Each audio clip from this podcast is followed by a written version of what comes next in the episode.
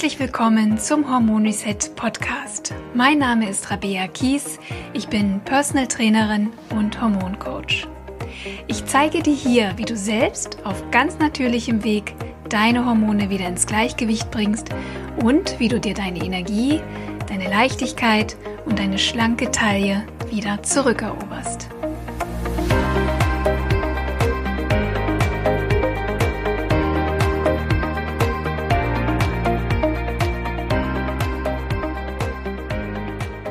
Heute geht es um das Thema Brot und die Frage, ob das Brot, das für viele Deutsche ja ein Grundlebensmittel ist, eigentlich gesund ist oder ob wir vielleicht doch lieber die Finger davon lassen sollten.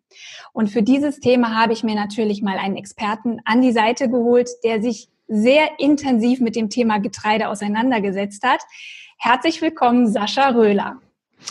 Ja, vielen Dank, liebe Rabea, für deine Einladung. Freut mich sehr. Ich freue mich auch sehr. Ähm, wenn ich jetzt verrate, dass du Experte für Paleo-Ernährung bist und einen Podcast betreibst, der sich Paleolange nennt, dann könnte man ja davon ausgehen, dass du Brot und Getreide grundsätzlich absolut verteufelst. Denn Paleo steht ja übrigens auch für das strikte Weglassen von Getreide. Aber Sascha sieht ja das Thema Getreide eben nicht schwarz und weiß und deshalb ist er heute bei uns. Sascha, es wäre total toll, wenn du dich kurz mal vorstellst, deine Arbeit vielleicht kurz vorstellst und wa warum du der absolut kompetente Ansprechpartner für dieses Thema bist. Ja, gerne, liebe Rabea. Klingt ein bisschen wie ein Vorstellungsgespräch. Warum, warum wollen Sie diesen Job? Sagen Sie doch mal. ja, also ähm, ja, ich würde mich nicht als Experte für Paleoernährung bezeichnen und auch nicht für Getreide. Da gibt es ganz andere Leute. Ich würde mich eher so als Experte sehen für das ganze Thema artgerechte Ernährung und artgerechten Lifestyle. Und da ist man dann bei Paleo eigentlich schon ganz gut aufgehoben. Angefangen hat das bei mir aber eigentlich prinzipiell daher, dass ich ähm, circa 2004 mein äh, erstes Problem hatte, mein erstes Gewichtsproblem hatte. Das äh, ist dann, ja, ich sag mal, mit Start meines Berufs im Außendienst ist das halt ganz, ganz extrem geworden. Ich hatte in Spitzenphasen bei 1,90 Meter 114 Kilo. Also als Körpergewicht war das definitiv eine Nummer zu groß äh, für den für den restlichen Körper und ich habe dann äh, so die typischen Probleme gehabt, also ähm, Übergewichtsprobleme halt, ne? Also Gelenke tun einem weh, man kann nicht mehr so richtig alles machen in Richtung Sport, man wird müde, Tagesmüdigkeit war ein Riesenthema im Außendienst, gar nicht so gut, wenn man auf der Autobahn ist. All solche Sachen haben dann dazu geführt, äh, dass ich gesagt habe, ich muss mich mal damit befassen, was, äh, wie ich wieder abnehmen kann, weil leider sind wir ja alle immer nur durch Abnehmen getrieben. Es geht um, uns gar nicht um Gesundheit ganz oft, sondern wir gucken immer so, wie kann ich jetzt schnell mal fünf Kilogramm abnehmen?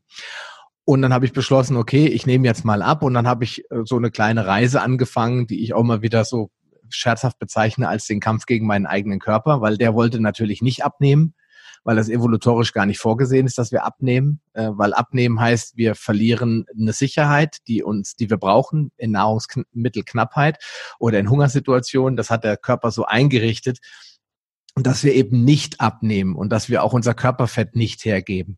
Das hat die Natur einfach dafür vorgesehen, dass wenn es draußen kalt ist und keine Nahrungsmittel verfügbar sind, weil er weiß ja nicht, äh, dass wir jetzt einen Kühlschrank haben und jederzeit zu McDonald's rennen können, sondern er geht davon aus, dass äh, immer noch Nahrungsmittelknappheit herrschen kann. Und wenn ich ihn falsch behandle, den Körper, dann sorge ich dafür, dass er halt auch nicht abnehmen will. Dann wehrt er sich eben noch mehr dagegen. Und das habe ich dann halt so über eine Zeit von mehreren Jahren ähm, für mich selbst rausfinden dürfen, dass das eben mit, Di mit Diäten und so weiter nicht klappt. Ich habe also Low Fat gemacht, völlig völliger Wahnsinn. Ich habe ähm, verschiedene äh, Diätkonzepte probiert, unter anderem, also Weight Watchers habe ich nie gemacht, kann ich gleich sagen. Aber ich habe dann auch äh, Brigitte-Diät. Meine Mutter hatte so ein uraltes Buch rumliegen. Ich habe alles ausprobiert und abgenommen habe ich immer drei Kilo und dann ging es wieder rückwärts. Mhm. Sobald ich nämlich angefangen habe, diese ja typischen Konzepte mit, mit Kalorien sparen und, und Fett sparen und so weiter zu verlassen, dann war das Gewicht sofort wieder da.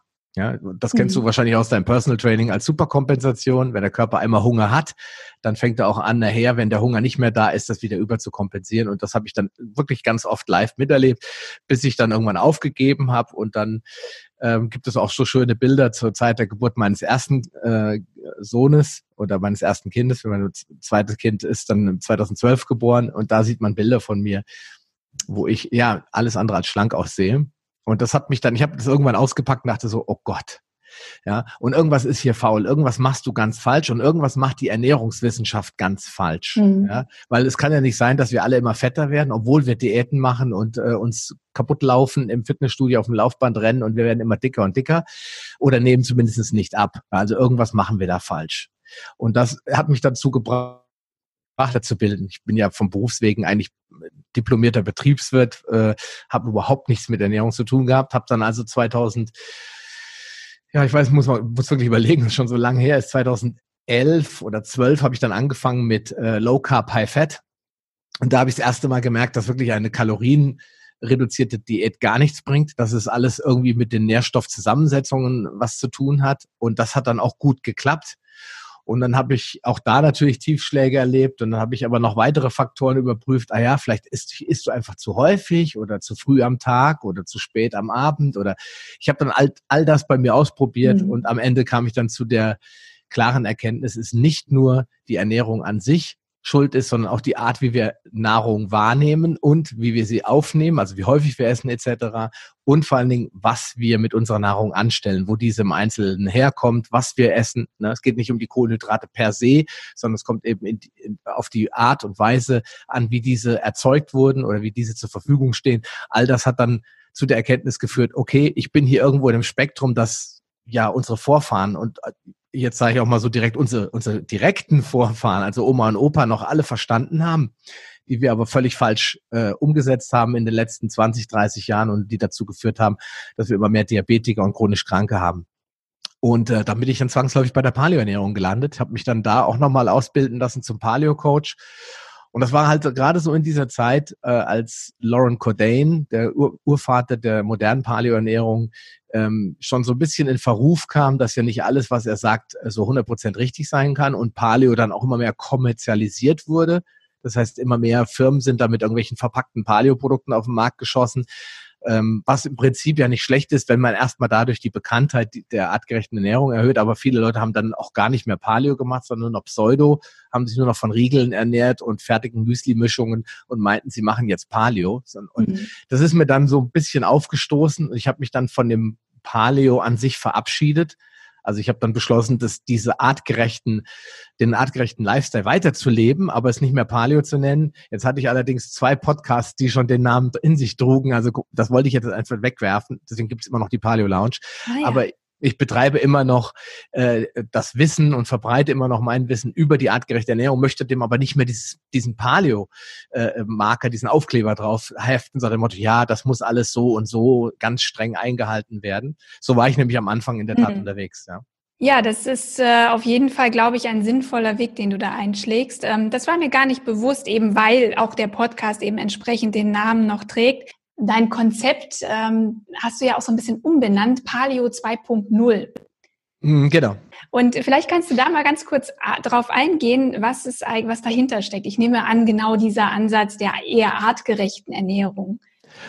Ähm, ja, meine sehr geschätzte äh, Freundin, Kollegin aus Wien, die liebe Julia Tulipan, die hat das ja damals schon äh, instinktiv richtig gemacht, indem sie ihren Podcast die Evolution Radio Show genannt hat, mhm. weil äh, für sie vielleicht auch klar war, dass es viele Wege gibt, die nach Rom führen und die in irgendeiner Form zu einem artgerechten Lebenswandel äh, beitragen können. Und deswegen, wenn du meinen Podcast hörst, am Anfang rede ich ja auch gar nicht so stark davon, sondern es geht immer wieder um diesen evolutionären Lebenswandel. Ich habe einfach erkannt, dass die Paleoernährung genauso wie, der, wie die vegane Ernährung oder die vegetarische oder mischköstliche Ernährung, dass das alles irgendwo Formen äh, einer extremen Nahrungsmittel ähm, Einstellung ist. Das heißt, ich mhm. verzichte auf bestimmte Dinge, die dann verboten sind. Die Veganer essen keine tierischen Produkte.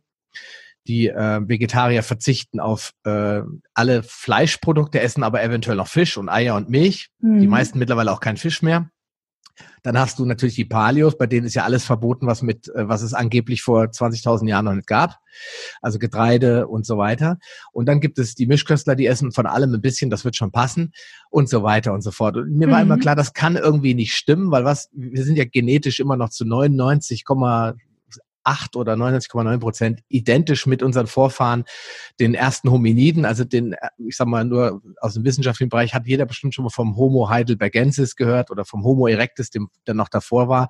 Die haben alle ungefähr die gleichen Gene mit uns die mhm. minimalen Abwandlungen, die da stattfinden, die sind nicht mehr erwähnenswert. Und wenn ich jetzt gucke, was wir heute essen, dann hat das überhaupt nichts mehr damit zu tun. Mhm. Das heißt aber jetzt nicht, dass wir die modernen Errungenschaften ähm, nicht mehr, ja, nicht mehr essen dürfen, dass wir jetzt auf alles verzichten sollten. Ich genau. bin, wir gehen da noch, glaube ich, später darauf ein.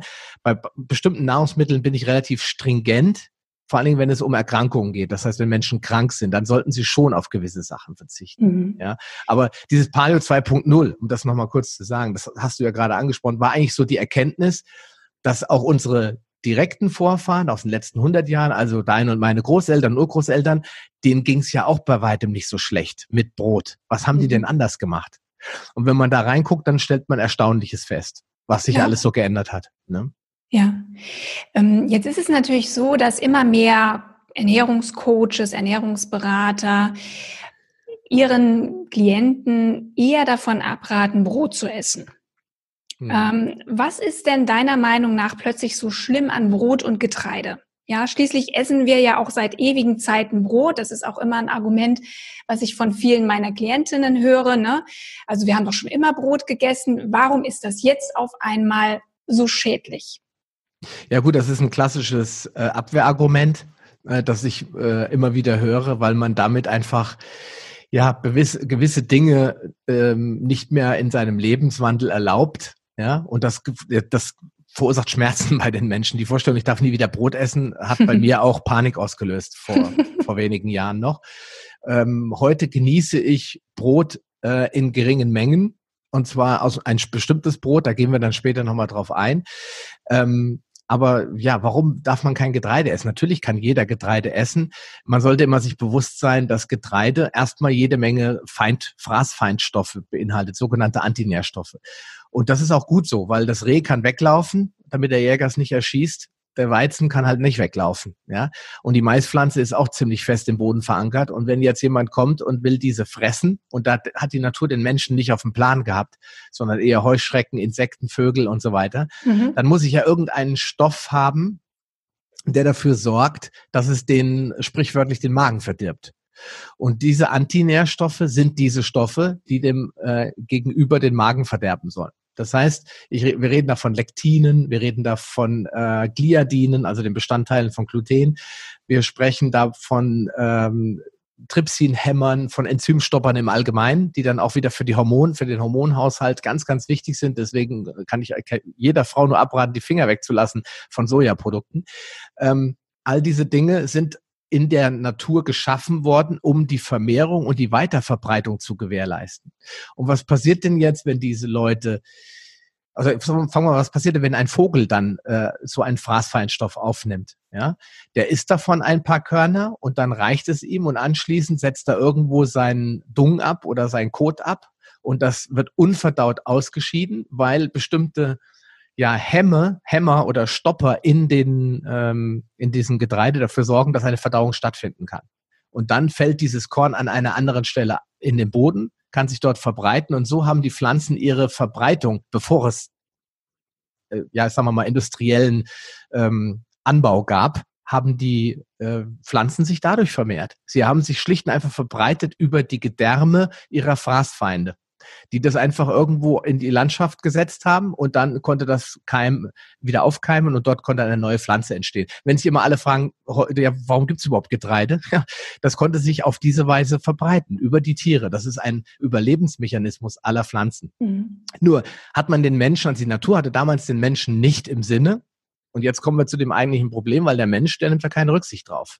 Der geht nämlich aufs Klo, ja, und dann landet es halt nicht in der Umwelt und kann sich nicht verbreiten. Und der isst auch immer unbegrenzte Mengen davon. Jetzt kommen wir zu dem Problem, diese Fraßfeinstoffe, die können ja im Körper nicht abgebaut werden. Sie hemmen die Aufnahme von Nährstoffen. Teilweise blockieren sie sogar die Aufnahme von Mineralstoffen. Sie machen uns dadurch krank, dass sie der, die eigene Verdauung des eigentlich Gegessenen blockieren, aber zusätzlich auch nützliche Dinge noch aufhalten. Wenn ich jetzt dazu zum Beispiel noch einen Teller Kohlrabi esse, dann kann ich auch da die Nährstoffe nicht ordentlich aufnehmen, wenn ich dazu Getreide gegessen habe.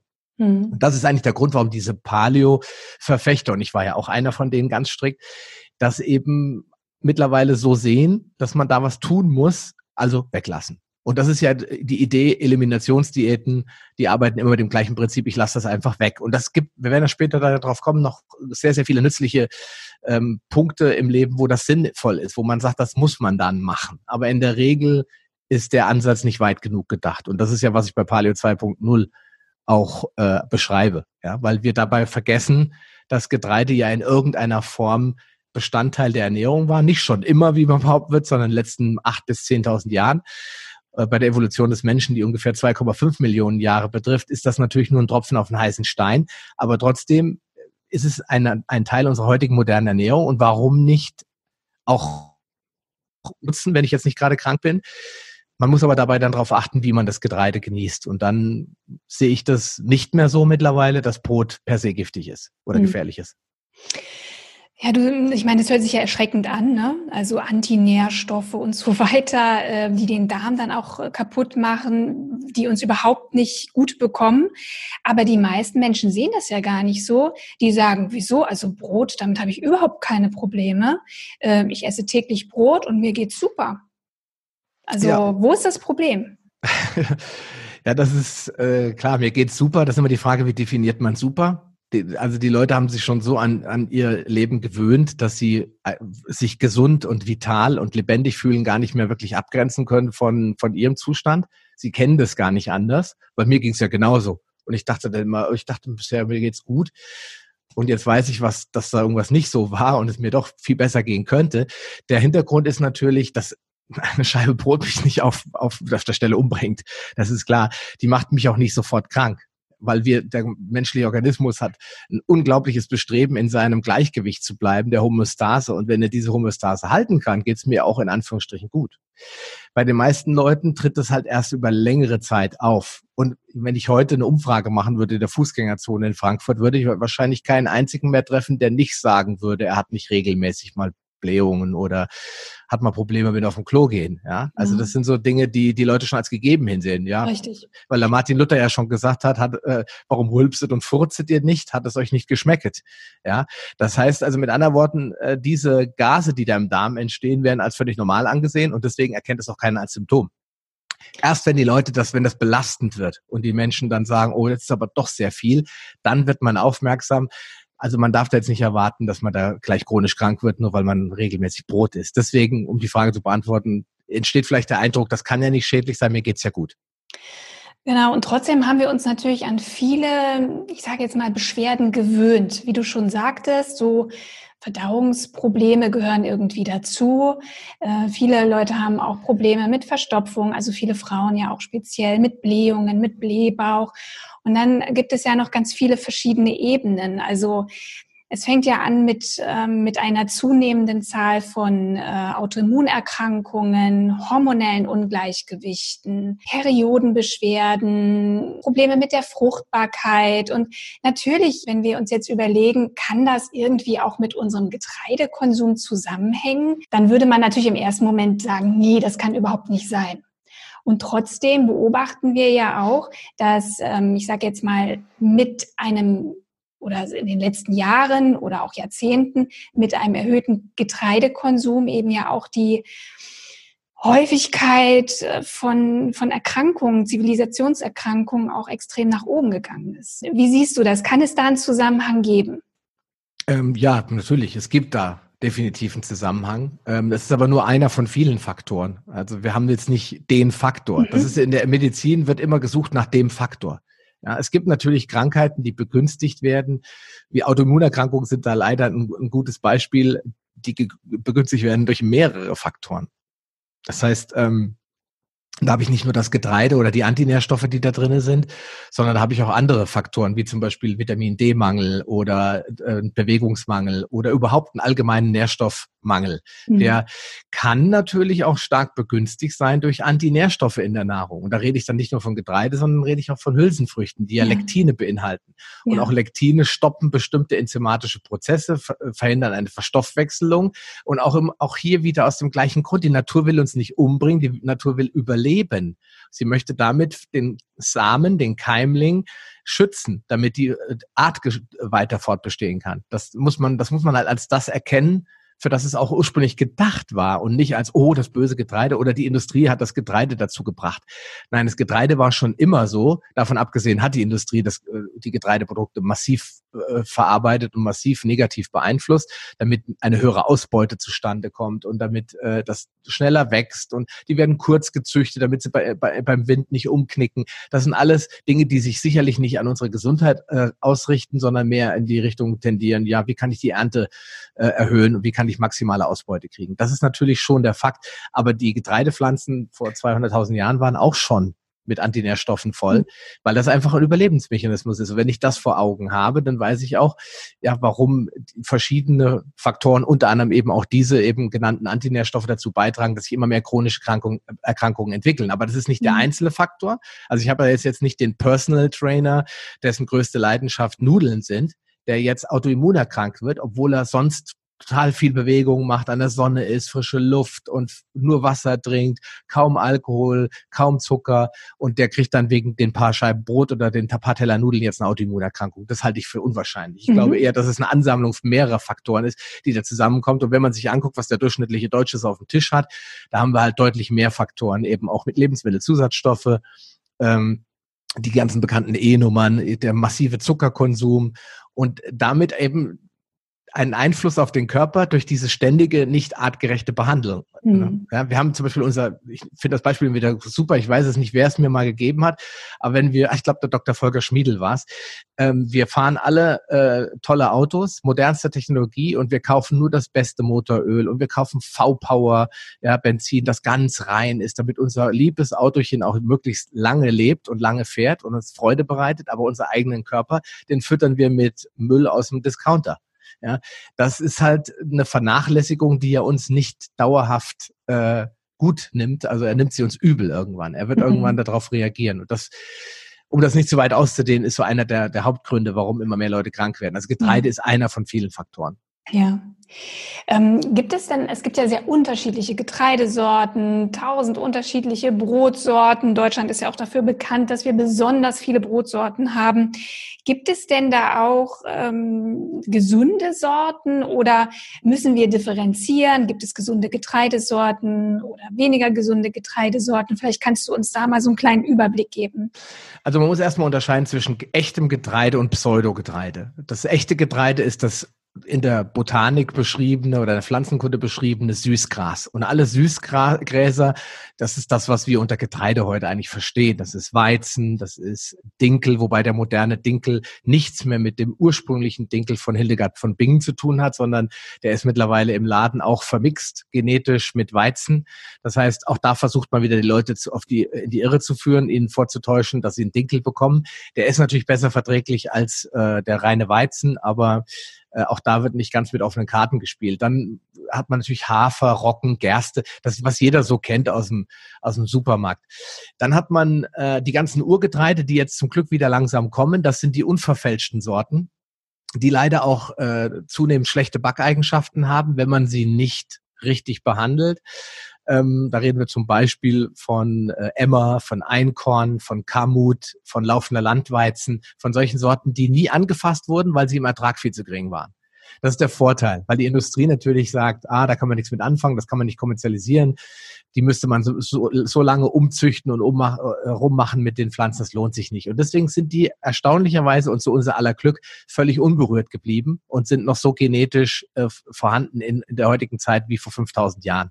Das macht sie so wertvoll, in mhm. Anführungsstrichen. Wir können ja noch gehen. Und dann haben wir die Pseudogetreide, das sind eben keine Süßgräser. Die sind e-, enorm bekannt geworden, äh, vor allen Dingen auch durch diesen Glutenfreitrend. Ähm, da reden wir dann von Amaranth, von Quinoa, von Buchweizen ähm, und vielleicht habe ich noch einen vergessen. Hirse so, vielleicht. Ja, Hirse ist eigentlich ein, äh, ja auch eine Art von Getreide, das aber eher so in den südlichen äh, Hemisphären beheimatet ist. Also in Afrika wird ganz viel Hirse gegessen und auch Sorghum. Das sind alles solche äh, älteren Getreidesorten, die würde ich jetzt nicht zu den Pseudos zählen. Pseudos mhm. sind für mich so kla ganz klassisch Amaranth, Quinoa und Buchweizen, ja. die in großen Mengen in Asien konsumiert wurden und jetzt in den letzten Jahren auch eben über Paleo und, und andere äh, glutenfreie Trends nach Europa gekommen sind. Die sind leider nicht weniger giftig. Ja, das Wort giftig nehme ich zurück. Also sowieso nichts giftig, aber die sind nicht, äh, leider nicht weniger schädlich. Die haben nur andere Antinährstoffe. Mhm. Das, und da, weil sie kein die Gluten, haben halt nur das Gluten eben nicht, ne? Die haben, genau, die haben das Gluten nicht und deswegen sind sie natürlich populär, weil man sie als glutenfrei verkaufen kann. Genau. Auch Reis ist ein Getreide und auch äh, Mais ist Getreide. Das sind alles glutenfreie Getreide, die aber leider dafür jede Menge andere Antinährstoffe wiederum haben. Mhm. Beim Reis zum Beispiel äh, hat man die Phytinsäure, die in der Lage ist, sämtliche Mineralstoffe im Körper zu blocken. Ja, deswegen bin ich mittlerweile fest davon überzeugt, dass man Reis eher als Problem ansehen sollte als Getreide, weil den, das Getreide kann man behandeln, da kommen wir vielleicht nochmal drauf zu, zurück. Das kann man richtig benutzen und dann hat man die Probleme nicht. Mhm. Ja? Und all das äh, hat man bei den Pseudogetreiden genutzt, um diese populärer zu machen. Man sollte die auch meiner Meinung nach immer mal wieder in die Ernährung einbinden, sich jetzt aber jeden Tag Tonnen von Buchweizenbroten reinzufahren und zu meinen, ist ja alles glutenfrei, ist nur die halbe Wahrheit. Ja, ja, ich denke, wir müssen da auch noch mal kurz auf das Thema Gluten eingehen, weil ähm, auch ums Gluten dreht sich hier natürlich sehr viel. Es gibt ja auch inzwischen ja, viele glutenfreie Produkte im Supermarkt und so weiter. Ist denn Gluten auch ein Antinährstoff? Gluten ist kein Antinährstoff genau genommen, sondern Gluten ist ein äh, Eiweißbaustein, der aus äh, zwei verschiedenen ähm, Komponenten besteht. Der, die eine Komponente ist das sogenannte Gliadin. Das ist ein Eiweißbaustein, den Pflanzen nutzen.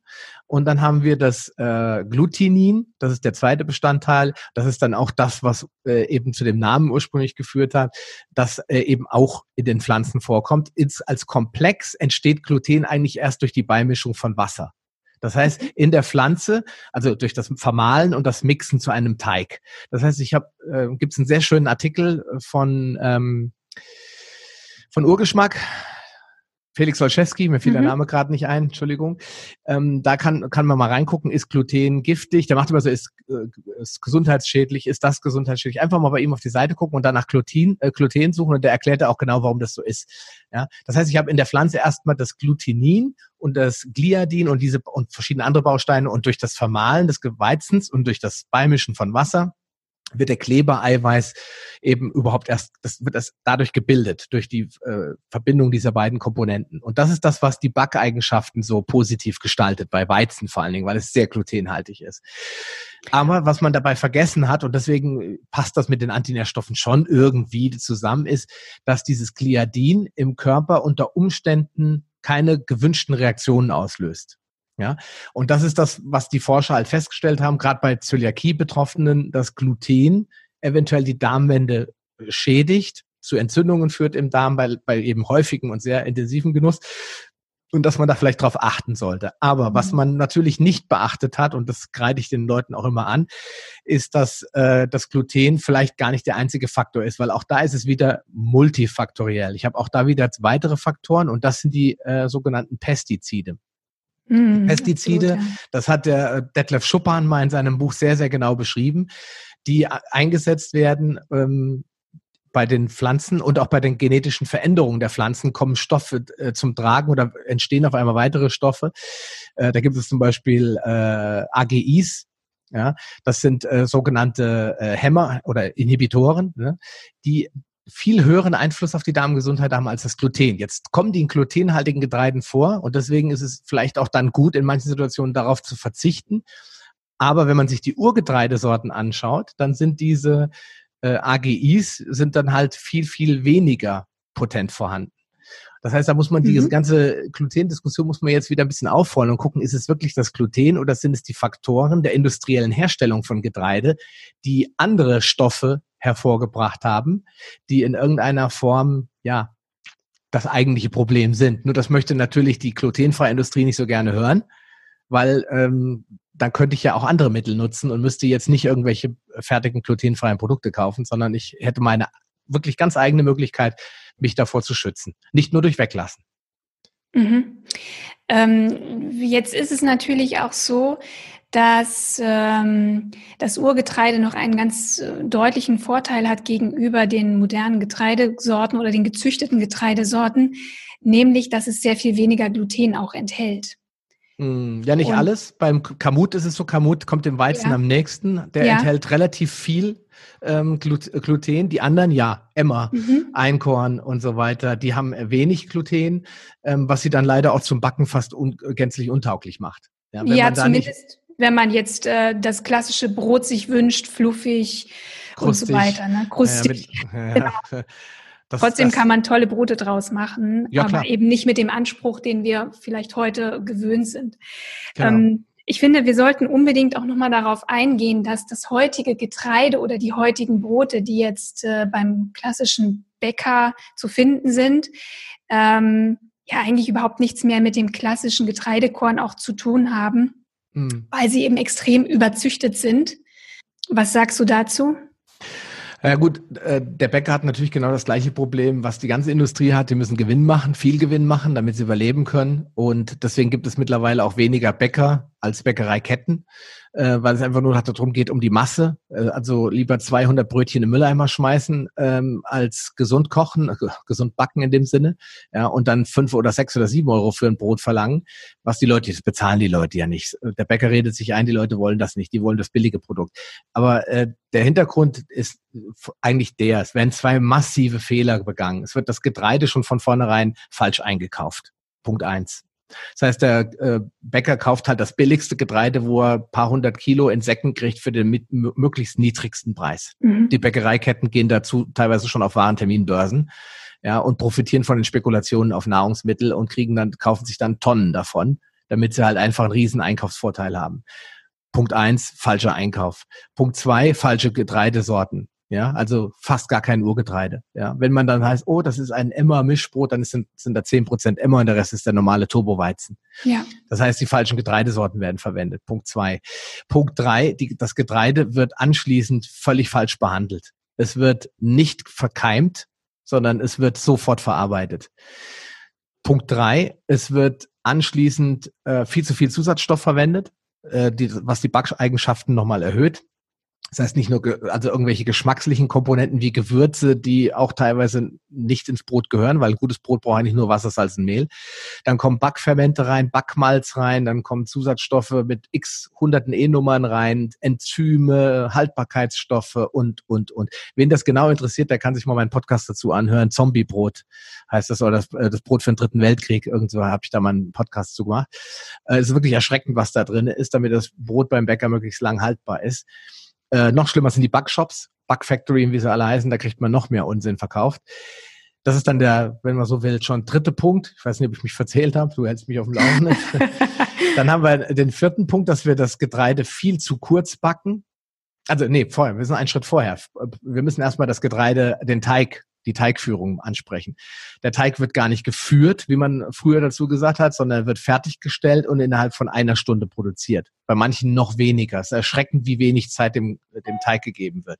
Anschließend wird er sofort verbacken, muss raus, muss verkauft werden. Das heißt, da die Teigführung ist völlig äh, unzureichend und dann wird zu kalt und zu kurz gebacken. Ein gutes äh, Brot wird normalerweise bei 250 Grad angebacken und anschließend bei 230 Grad durchgebacken oder 220, je nach, je nach Teig. Gibt es verschiedene, gibt es tolle Bücher zu, kann man sich alles anschauen.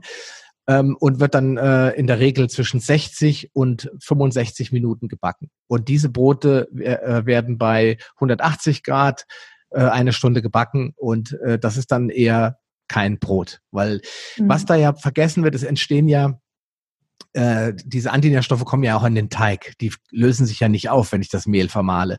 Und wenn ich jetzt das äh, so mache, wie das die Bäckereien machen und die ganzen Industriefilialen äh, dort äh, uns in die Auslage legen, dann habe ich das Problem, dass da alles vollständig drin ist. Der gesamte Unsinn, der den die Natur geschaffen hat, um seine Fraßfeinde abzuwehren. Vor allem auch das Vollkorn, ne? das volle Korn. Genau, das volle Korn ist natürlich da in dieser Hinsicht noch viel schlimmer. Mhm. Weil wenn ich, wenn jemand sagt, Vollkorn ist besser, dann sage ich, ja, wenn man das Mehl oder das Getreide und alles richtig behandelt, dann ist, stimmt das. Aber wenn man das so macht, wie die Industrie das macht, ist das Vollkornbrot in der Tat, und das wird wahrscheinlich dem einen oder anderen jetzt äh, so ein bisschen den Boden unter den Füßen wegziehen, noch viel schlimmer als das weiße Brot, weil ja da die ganzen Antinährstoffe sich in der Schale verbergen und die wird ja beim Vollkorn mit vermahlen.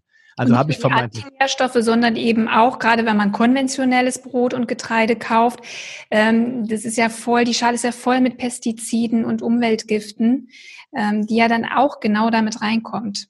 Ja, das heißt, da kann man sich relativ wenig gegen wehren, äh, wenn man ein Vollkorn verwendet, ja. Aber das Interessante ist, die Natur hat für alles eine Lösung. Ja, die Industrie leider nicht. Die Industrie sagt, das ist unsere Lösung und die müsst ihr gefälligst nehmen und deswegen arbeitet sie nur noch mit den Preisen. Ja, auch wenn ja. Jemand, jemand das so vorkommt, als wenn äh, Brötchen so teuer wie nie sind, ja, dem stimme ich zu. Weil als wir beide noch klein waren, hat äh, wahrscheinlich ein Brötchen 20 Pfennig gekostet. Ja, mhm. und jetzt bezahlt man teilweise 50 Cent für ein stinknormales weißes Brötchen, das ich für die Hälfte zu Hause herstellen kann. Ja, also das ist schon, das hat schon dramatisch zugenommen, aber viel schlimmer ist einfach diese völlige Missachtung der Naturgesetze, die dazu äh, führt, dass wir eben diese Zombiebrote nur noch angeboten kriegen. Es gibt ja. Ausnahmen, natürlich. Es gibt tolle Bäcker, mhm. die auch sich äh, reißender Beliebtheit erfreuen und ihre Brote auch wirklich in großen, Mengen verkaufen können, weil die Leute das eben auch teilweise schon wissen. Aber die meisten, ja, mein Sohn hat jetzt zu mir gesagt, Papa, weißt du eigentlich, dass es in Wölfersheim nur einen Bioladen gibt? also wo ich jetzt wohne. Mhm. Also genau genommen gibt es gar keinen. Es gibt nur einen in, in der Nachbarstadt, im Nachbarort, in Bad Nauheim. Aber 20 Bäcker. Das sage ich, ja, siehst du doch, ja, da mhm. hast du verstanden, wie die Welt heute funktioniert. Mhm. Das ist genau das, was ich halt bemängel. Mir wäre lieber, es gäbe pro Ortschaft einen Bäcker und der würde vernünftiges Zeug anbieten. Und dann hätten wir schon definitiv eine Handvoll weniger Probleme. Ja, Genau. Mm, du hast jetzt ähm, viel auch so die, die richtige Verarbeitung des, des Getreides angesprochen, Teigführung und so weiter. Warum ist denn das so wichtig? Warum braucht das Brot Zeit? Warum braucht es eine Teigführung? Was ist der Vorteil davon? Ähm, das gilt im Übrigen nicht nur bei Brot, das gilt bei allen Getreidesorten. Alle Getreidesorten und auch Hülsenfrüchte ähm, haben unsere Vorfahren nie und nimmer so behandelt, wie, sie, wie wir sie heute behandeln. Sie wussten schon, dass ähm, die Pflanze einen Überlebensmechanismus hat. Vielleicht waren die auch noch einfach sensitiver. Die haben auch noch gemerkt, oh, das, jetzt muss ich mhm. aber pupsen, jetzt habe ich aber ja. Bauchweh. Ja, da ist irgendwas noch nicht in Ordnung. Und dann ist man auch irgendwann auf die Idee gekommen, mal zu experimentieren, weil der Mensch hat eine unglaubliche Energie und Kraft dafür, Dinge zu erforschen und rauszufinden und auszuprobieren, was heute im Lebensmittelbereich leider nicht mehr der Fall ist. Und so hat man dann festgestellt, ja Mensch, was macht denn die Pflanze, wenn sie in den Boden kommt, wenn der Samen in den Boden kommt? Was passiert denn da? Was kommt dazu, zu dem Keim? Der Keim bekommt Wasser, der Keim bekommt äh, natürlich irgendwelche Nährstoffe aus dem Boden und das war's. Mehr bekommt er. Licht bekommt er nicht. Also braucht er genau genommen nicht, weil das braucht nur die Pflanze nachher. Mhm. Aber die, der Keim braucht erstmal Wasser und Nährstoffe. So, und was macht er dann?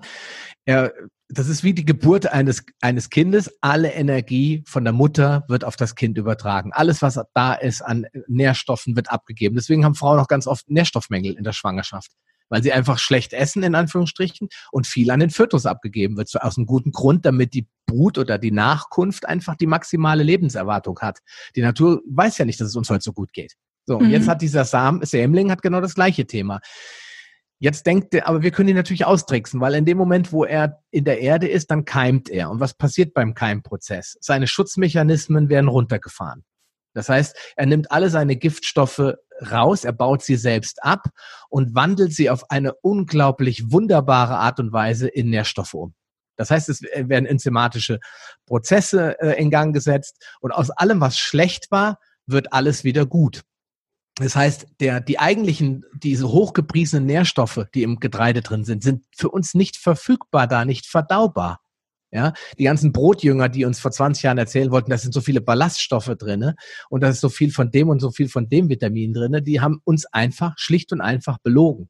Ja, weil sie im Labor irgendwas untersucht haben, aber nicht überprüft haben, wie das eigentlich verdaubar ist. Und wenn mhm. ich jetzt aber diese, dieses diesen Mechanismus der Natur kenne und ihn zu meinen Gunsten ausnutze, dann kann ich genau das erreichen. Das heißt, ich gebe dem Keim einfach vor, dass er im, äh, in der Erde ist, weil er, hat ja, er sieht das ja nicht. Und äh, inspiriere oder rege ihn dazu an, zu keimen. Und dann werden diese ganzen Giftstoffe abgebaut und die Nährstoffe, die uns ja alle so versprochen wurden, sind alle verfügbar. Das heißt, die ganzen Vitamine. Und das kennt, der eine oder andere kennt das schon von weil wenn ich Sprossen zum Beispiel in ein Glas packe und mache Wasser rein und lasse die da zwölf Stunden äh, keimen und dann schütte ich das ab und dann bewässere ich die immer und schütte das immer über so ein Sprossenglas wieder ab, das überschüssige Wasser, dann erlebe ich ein Wunder. Nämlich dann entstehen kleine Sämlinge, kleine Keimen, Keime. Und diese werden zu richtigen Sprossen, das heißt, sie kriegen auch noch einen grünen Bestandteil. Und dann kann man sagen, ist alles, fast alles raus an Giftstoffen. Ja. Und, und dann sind es auch wahre Nährstoffbomben, ne? Das dann sind es echte Nährstoffbomben. Das haben die Rohköstler schon für sich entdeckt. Ja. ja. die haben das schon verstanden und alle, äh, auch, äh, es gibt auch ein tolles Buch von Angelika Fischer, das ich an dieser Stelle schon mal erwähnen kann, äh, über die Rohkosternährung. Die beschreibt das auch alles im Detail, was da, was da passiert und warum das so wertvoll ist. Und genau das kann ich mir natürlich auch zunutze machen, wenn ich Getreide oder Hülsenfrüchte verarbeite. Eigentlich weiß das auch jeder, der schon mal eine Dose Kidneybohnen gekauft hat. Das ist auch eine Hülsenfrucht. Der weiß, dass man die nie so essen soll. Die soll man eigentlich immer vorher gründlich abwaschen und dann sollen die anschließend gekocht werden. Warum sollen sie anschließend gekocht werden? Wegen der Antinährstoffe. Ja, würde ich die aber jetzt einfach über Nacht einweichen, die Kidneybohnen in sauberem Wasser, sie mehrfach spülen, dann könnte ich sie auch roh essen, weil dann die Antinährstoffe ja rausgeschwemmt werden. Ja, das ist halt das, was wir beim Getreide nicht machen. Und würden wir das machen, wäre das Getreide in Anführungsstrichen bis auf den sehr, sehr hohen ähm, Glutengehalt, der dem einen oder anderen vielleicht wirklich Probleme bereitet und den vielen Kohlenhydraten völlig unbedenklich, was Antinährstoffe betrifft. Und das ja. muss man dazu sagen, weil auch Gluten kann man abbauen. Mhm. Ja, vielleicht willst du dazu ja auch noch, äh, noch eine Frage stellen, ich weiß es nicht. Wie man Gluten abbaut? Ja. Ja, weil dann man, weil, weil man, erzähl. man, kann, man kann Gluten ja auch abbauen, weil Gluten wird durch das Keimen leider nicht abgebaut oder nicht ausreichend abgebaut. Das heißt, wenn ich das Getreide gekeimt habe und möchte das und esse das, ich sehe das als unproblematisch an. Aber wenn ich das in großen Mengen vermahlen will anschließend, dazu muss ich das Getreide dann auch erstmal trocknen, damit es sich überhaupt vermahlen lässt und möchte mir ein Brot daraus machen, ein sogenanntes Lebenskeimbrot, ja, mhm. dann, ähm, dann muss ich dann eben noch einen weiteren Schritt machen, den ich für essentiell halte. Denn äh, die Teigführung, die von dir schon angesprochen wurde, ist dann wichtig. Das heißt, mhm. ich stelle einen Teig her aus den Zutaten. Ich verwende keine Hefen und habe dann das Problem, dass ich, ähm, wenn ich diese ähm, Hefen raus habe, dann habe hab ich keine Triebkraft. Und wenn ich keine Triebkraft habe, muss ich die Natur nutzen. Und das kennt jeder unter Sauerteig. Mhm. Und wenn du äh, Sauerteig äh, herstellst, dann hast du eben genau das, dass du äh, diese, den Gluteninhalt des Getreides abbaust. Das heißt, du, äh, wie soll ich das beschreiben?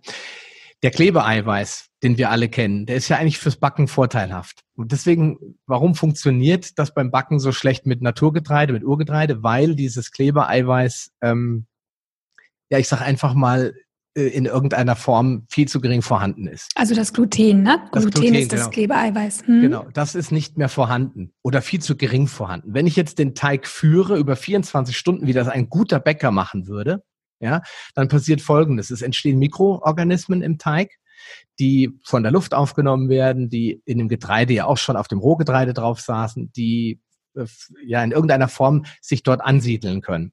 Und wenn der Teig jetzt arbeitet über 24 Stunden, dann entsteht bei dieser, bei diesem Prozess entstehen halt viele Mikroorganismen, die sich dann immer mehr vermehren, weil sie das Gluten und andere Bestandteile auffressen.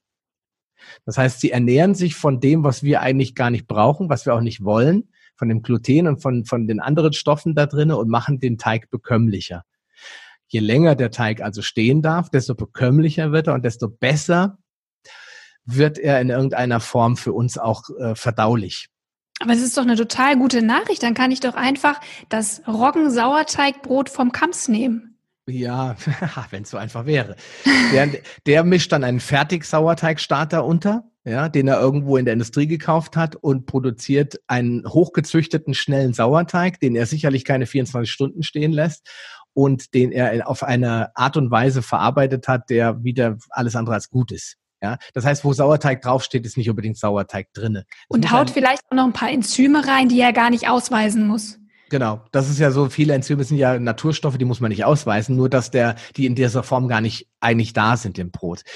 Also das ist ein gutes Beispiel. Sauerteigbrot ist nur Sauerteigbrot, wenn der, wenn der Bäcker ganz genau beschreibt, dass es ein in Naturverfahren hergestellter Sauerteig ist. Und das sieht man am, äh, am Preis. Du kannst heute Sauerteigbrote kaufen ja. für zwei Euro, da kannst du davon ausgehen, da ist nichts mehr lebendig. Ja? Genau. Wenn du dir aber ein Sauerteigbrot kaufst, das sechs Euro kostet, 500 äh, Gramm oder, oder ein Kilo, würde ich dann eher sagen, weil sechs Euro für 500 Gramm ist dann schon, das ist dann schon ein sehr, sehr gutes Brot. Ähm, dann kannst du davon ausgehen, das ist schon eher besser. Ja, also da muss man schon genau auf den, äh, drauf achten, weil da gibt's äh, wirklich massiven Etikettenschwindel. Und das wird auch ausgenutzt, um diese Menschen ja, ich sage mal, die Irre zu führen, weil die gesundheitsbewusst sind und sagen, mhm. oh, der Sauerteig, das soll doch so gut sein. Da kaufen sie sich das, weil das dann draufsteht. Auch wenn da mhm. steht Roggenbrot, dann sind das zehn Prozent. Ja. Ja, das ist dann meistens nicht das, was die Leute unter Roggenbrot verstehen würden. Ne? Also ich habe die Möglichkeit zusammenfassend, ich kann dieses Sauerteigbrot selbst herstellen. Ich kann auch mit ganz wenig Hefe arbeiten. Ich bin jetzt kein Feind von Hefe, nur Leute, die schon sehr viel Zucker und Kohlenhydrate essen, werden schon einen verheften Darm haben und sollten vielleicht nicht auch noch Hefebrote essen, mhm. essen oder Hefeprodukte essen. Wer damit jetzt überhaupt gar keine Probleme hat und sogar total gesundheitsmäßig unterwegs ist und sagt, oh ja, aber Brot fällt mir schon schwer, der sollte dann einfach sagen, okay, mir reicht aber auch 0,5 Gramm Hefe, klingt total verrückt, aber das reicht. Mhm. Wenn ich 0,5 Gramm Hefe in den Roggenvollkornteig reingebe, ja, und das ver verknete ordentlich vier, fünf Minuten und das 24 Stunden stehen lasse, dann wird man ein wahres Wunder erleben, was die Hefen da drinnen anstellen. Wie backt man denn so ein Brot? Ja, so ein Brot, jetzt geht's los. Man kann natürlich sagen, will ich jetzt ein gekeimtes Brot haben, dann muss ich natürlich anfangen, erstmal äh, das Getreide herzustellen. Das heißt, ich kaufe mir gutes Getreide aus dem Bioanbau, ich äh, lasse das keimen und wenn das angekeimt Keimen, ist. indem ich ähm, es einweichen lasse in Wasser? Genau, und dazu brauche ich natürlich gutes Getreide, weil wenn mhm. ich ein, äh, beim Teegut eins kaufe, das wird niemals keimen. Ja? Mhm. Das heißt, es muss frisch sein, es muss äh, vielleicht sogar als keimfähig beschrieben sein, dann kann ich das ankeimen. Das muss ich nicht, okay? Das mhm. ist jetzt die wirklich super Luxusversion. Wenn ich das angekeimt habe, das Brot, dann habe ich halt auch wirklich super megamäßig die äh, Lebenswirkstoffe, äh, die Vitamine, Mineralstoffe, alles ist in voller Menge verfügbar.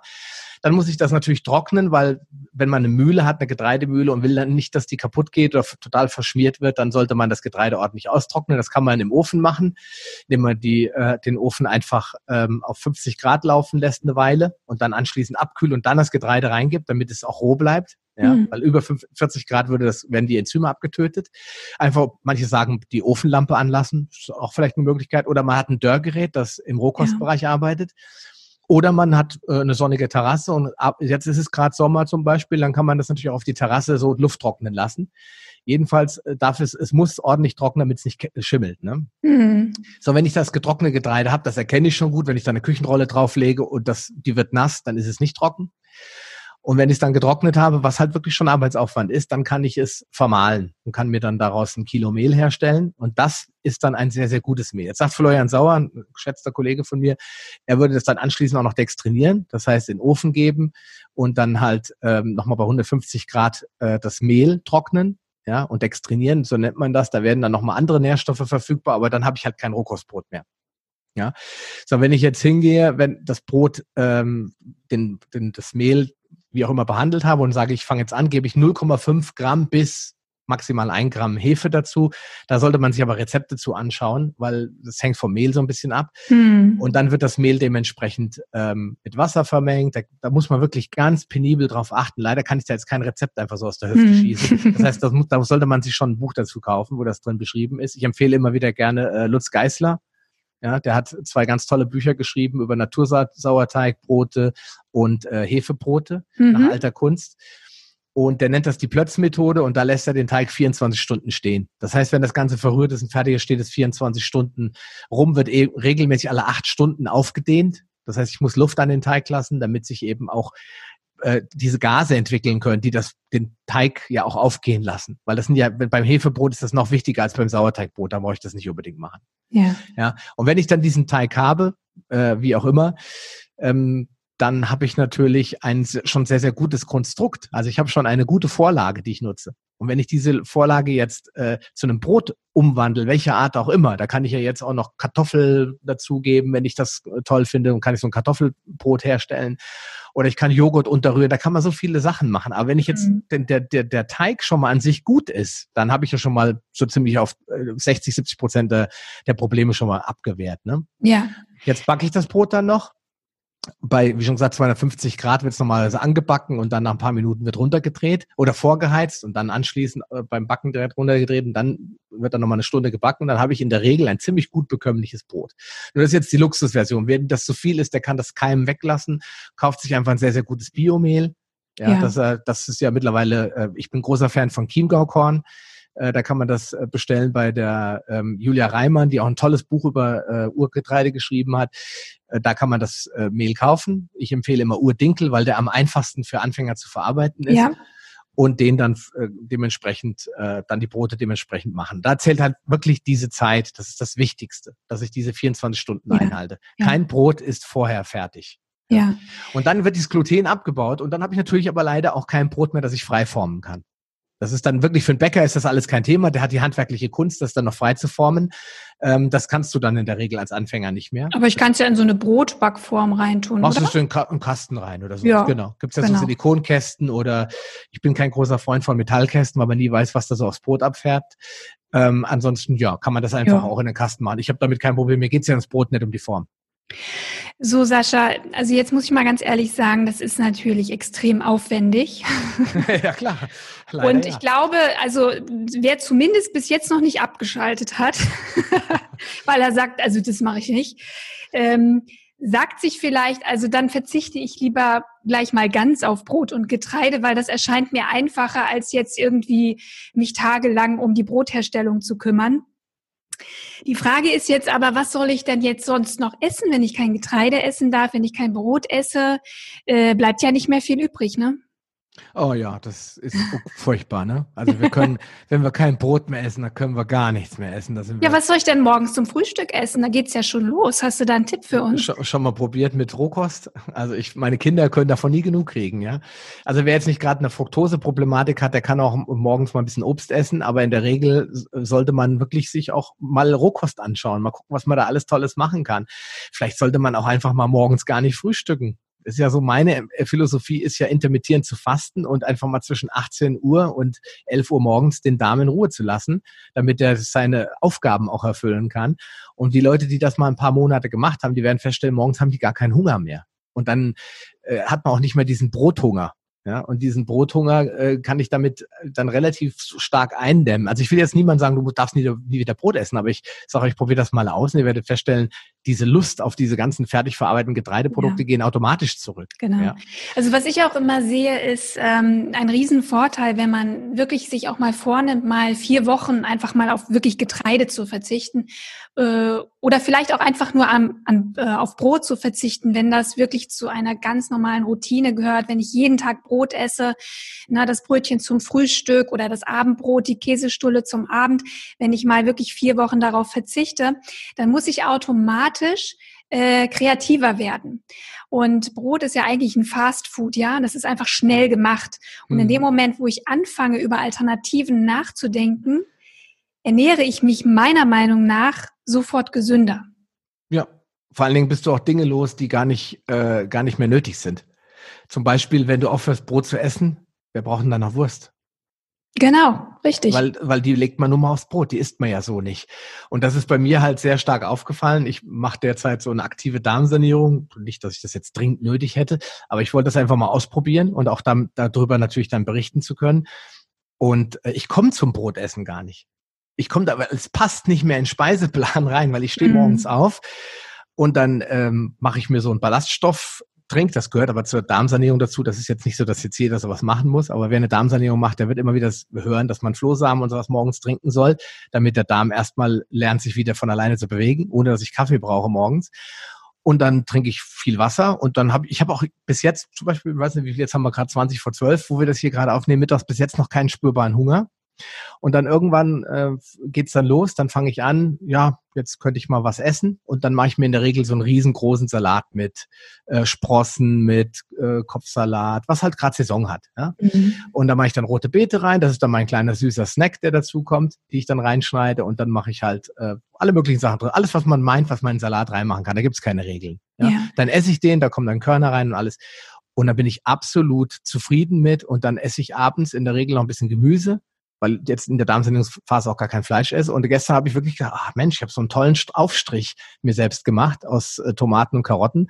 Der liegt jetzt im äh, Kühlschrank. Ich komme da nicht dazu, den zu essen, weil ich dann einfach keinen Hunger mehr habe. Mm. Das ist ein Riesenproblem, ne? Und diesen Salat, ja eben. Und diesen Salat, ich meine, da muss ich ja auch nicht bis zum Mittag warten, wenn ich einfach auch schon früher Hunger habe. Äh, den kann ich ja einfach auch tatsächlich mal äh, zum Frühstück essen oder auch mal eine warme Gemüsesuppe zum Frühstück, so wie es die Asiaten ja auch machen. Die sind halt extrem konditioniert auf Brot. Und das einfach mal zu hinterfragen und vielleicht auch mal andere Dinge für sich auszuprobieren. Ja. Ähm, oder vielleicht auch mal einen grünen Smoothie morgens zu trinken oder eine Smoothie Bowl sich zu machen. Äh, das ja. sind ja alles gesunde Alternativen. Genau, sicher. Man muss Brot sich halt nur einfach mal damit beschäftigen.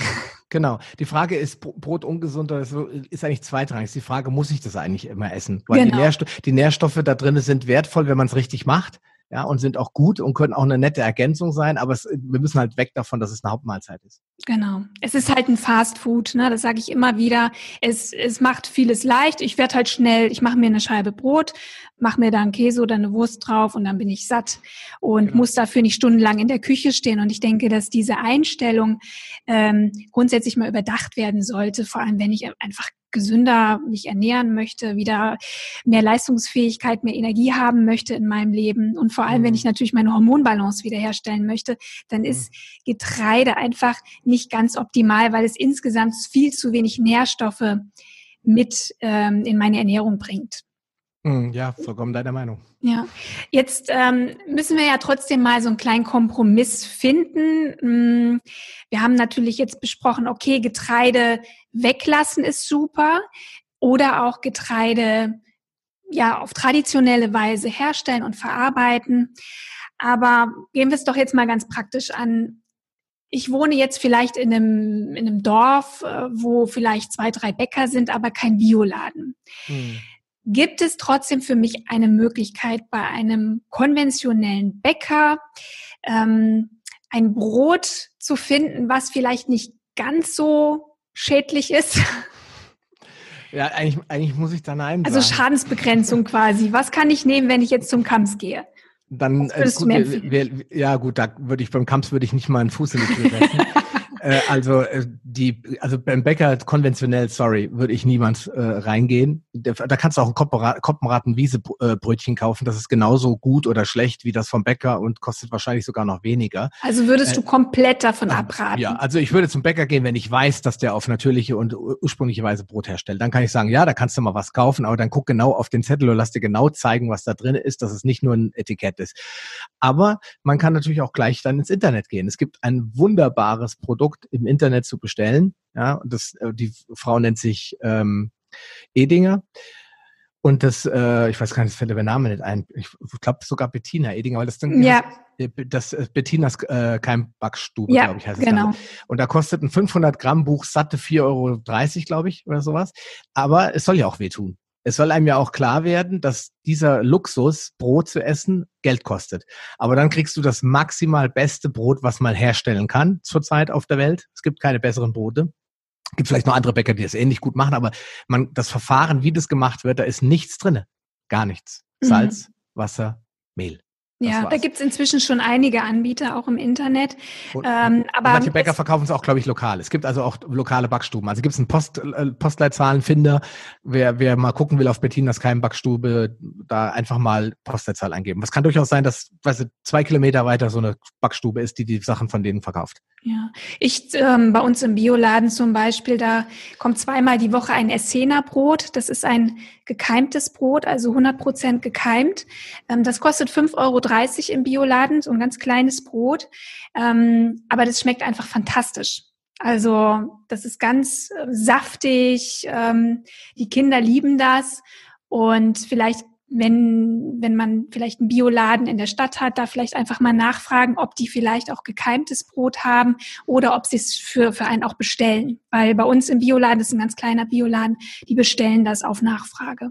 Ja, also es gibt schon Möglichkeiten. Die Backstube würde ich nicht betreten, also die Backstube in Anführungsstrichen, also den Bäcker. Da glaube ich, wirst du auf lange Sicht erstmal nichts finden. Da gibt es andere Möglichkeiten. Das Internet ist da zum Glück die Möglichkeit, da was zu tun, wenn man nicht selbst backen will und einfach den Brotkonsum vielleicht als den ansehen, der ist, nämlich ein, eine Luxusvariante, ein Shortcut, wenn es mal nicht anders geht.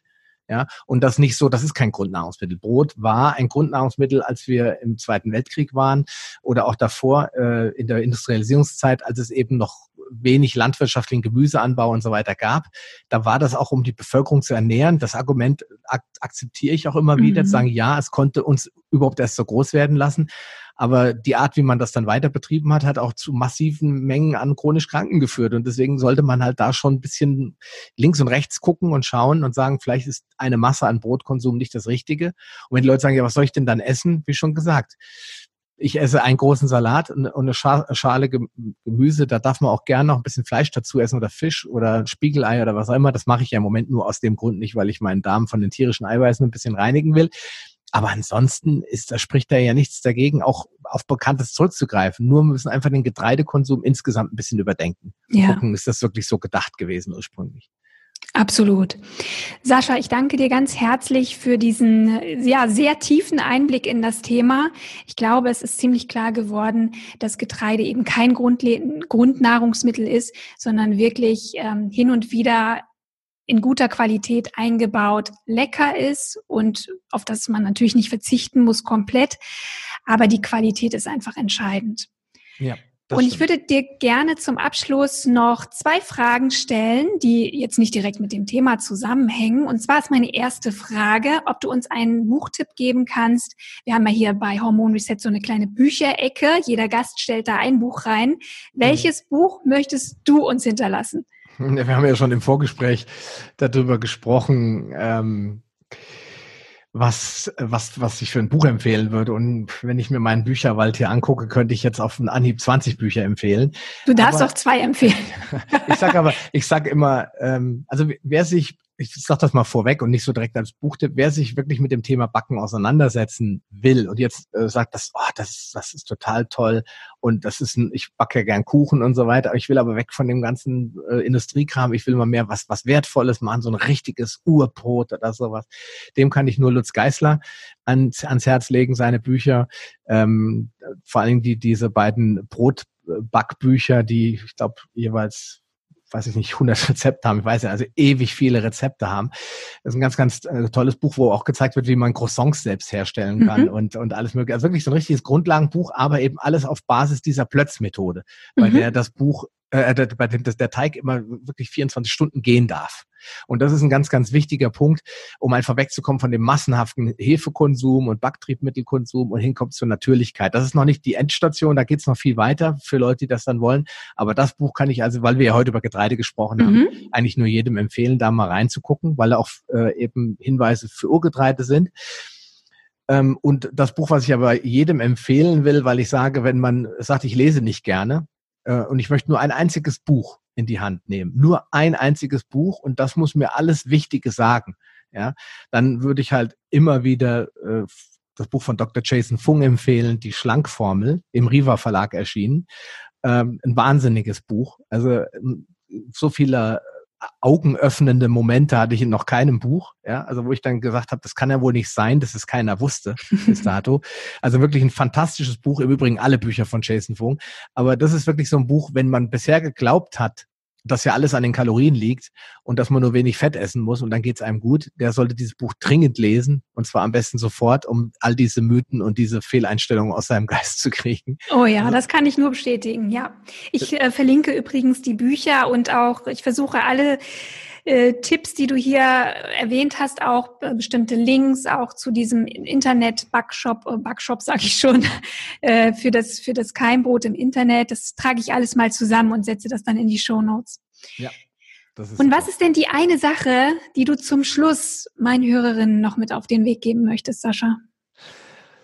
Ja, die eine Sache, wenn es die ja gäbe. Es gibt ja nicht die eine Ernährung, die eine Sache, das ist eine meiner Grundmaximen. Aber ich sag den, ich sag den Leuten immer, äh, also erstmal sollen sie nicht alles glauben. Das mal unabhängig jetzt von deiner Frage, was wir sagen, sollen sie auch in Frage stellen. Für mhm. sich selbst und für, für ihre Gesundheit in Frage stellen. Passt das zu mir? Ja, ja. komme ich damit klar. Absolut Nicht, wichtig. Noch viel schlimmer ist es äh, natürlich bezüglich auf die Mainstream-Medien, auf die Leute, die inter finanzielle Interessen vertreten. Da muss man natürlich noch skeptischer sein. Das wissen die meisten aber heute, glaube ich, vor allem deine Hörer. Aber da auch bei unsere Sachen in Frage zu stellen, weil es gibt, ich bin schon so, habe so oft Leuten geglaubt, wirklich eins zu eins, die ich für Päpste gehalten habe und musste feststellen, auch die waren nicht richtig informiert. Ja, deswegen auch mal das in Frage stellen, was wir heute gesagt haben. Ansonsten kann ich den Leuten nur empfehlen, sich wieder zurückzubesinnen zur Natur, wieder zu gucken, was mache ich eigentlich den ganzen Tag. Dazu hilft ein Tagebuch ganz gut. Ja, mal aufschreiben, was macht man eigentlich so den ganzen Tag? Ne? Wo geht man so hin? Was isst man so? Was trinkt man so? Was nascht man so? Mit welchen Leuten umgibt man sich? Äh, mit welchen Informationen füttert man sich? Auch mit negativen Informationen vom Corona-Weltuntergang. Ja, wir werden alle sterben. Ja, morgen früh am besten. Äh, was, was bringt man so in sein Leben rein und was hat das mit unserer Ursprünglichkeit zu tun? Dazu kann man sich mal Dokumentationen angucken über Sumatra oder über Borneo und die Regenwälder oder Südamerika und die Menschen, wie die dort leben. Die strahlen und lachen den ganzen Tag. Mhm. Und die haben kein Tablet, keine Fitnessstudios, keine äh, Fertigbrote und die kommen auch klar. Ja, und wenn man sich zu diesen Dingen zurückbesinnt, ja, was wichtig für uns ist, gesunder Schlaf, gesunde Ernährung, sauberes Wasser, ein Dach über dem Kopf, eine Familie, die einem Zusammenhalt gibt, dann werden auf einmal so Sachen wie Alkohol, Brotsucht, äh, Geltungssucht, äh, Ego, das tritt alles in den Hintergrund auf einmal, weil man merkt, was einen wirklich mit Energie und Kraft füllt. Und das ist eben nicht das äh, viel beworbene Brot oder irgendwelches Wasser, was von Nestlé verkauft wird, sondern das sind halt die Dinge, die die Natur für uns bereithält. Und das kann ich eigentlich jedem nur ans Herz legen. Und dann kommt man automatisch zu Fasten und zu den ganzen Sachen kommt man automatisch dann hin, weil es einfach in unserem in unseren Genen ist. Ne? Mhm. Das würde ich den Leuten äh, gerne mitgeben als, als Anreiz, als Denkanreiz. Sehr schön. Ja, das war doch jetzt nochmal eine schöne abschließende Runde. Sascha, ich danke dir ganz herzlich, dass du bei uns warst hier im Podcast und äh, vielen, vielen Dank für all die tollen Informationen, die du uns hier mit uns geteilt hast. Wie können denn meine Hörerinnen mit dir in Kontakt treten, wenn sie einfach noch viel mehr über all diese Themen erfahren möchten, über artgerechte Ernährung und über deine Angebote? Ähm, natürlich kann man mich ganz einfach über Google finden. Mittlerweile braucht man wirklich nur meinen Namen eingeben und landet automatisch auf meiner Seite. Macht mich ein wenig stolz. Ansonsten auf paleo-lounge.de findet ihr alles rund um das Thema ähm, Paleo-Ernährung, Paleo-Lifestyle, die ganzen Interviews und Podcasts, auch die gesunden Häppchen, mein kleiner 5-Minuten-Podcast, den könnt ihr dort finden und alles, was ich so anzubieten habe, auch. Außerdem habe ich eine Facebook-Gruppe, zum Thema Diabetes, eine Facebook-Gruppe zum Thema Paleo. Auch da kann man mich finden über meinen Namen oder über Paleo Lounge. Und äh, für alle, die jetzt wirklich konkret äh, sich interessieren für das Thema Diabetes, ich veranstalte ja ähm, einmal im Jahr den Diabetes Online-Kongress. Also wer da der Bedarf hat, familiär oder auch selbst betroffen ist und sagt, ich muss da was tun, äh, der findet wahrscheinlich ab Mai einen neuen Kongress bei mir auf der Webseite sascharöhler.com. Das ist äh, meine Namensdomain, auch da kann man viel erfahren. Und ansonsten darf man mir natürlich auch eine E-Mail schicken an sascha.palio-lounge.de und ich versuche da relativ zeitnah zu antworten. Perfekt. Dann äh, wünsche ich dir noch einen wunderschönen Tag und vielleicht auf bald mal wieder hier im Podcast. Vielen Dank, liebe Rabea.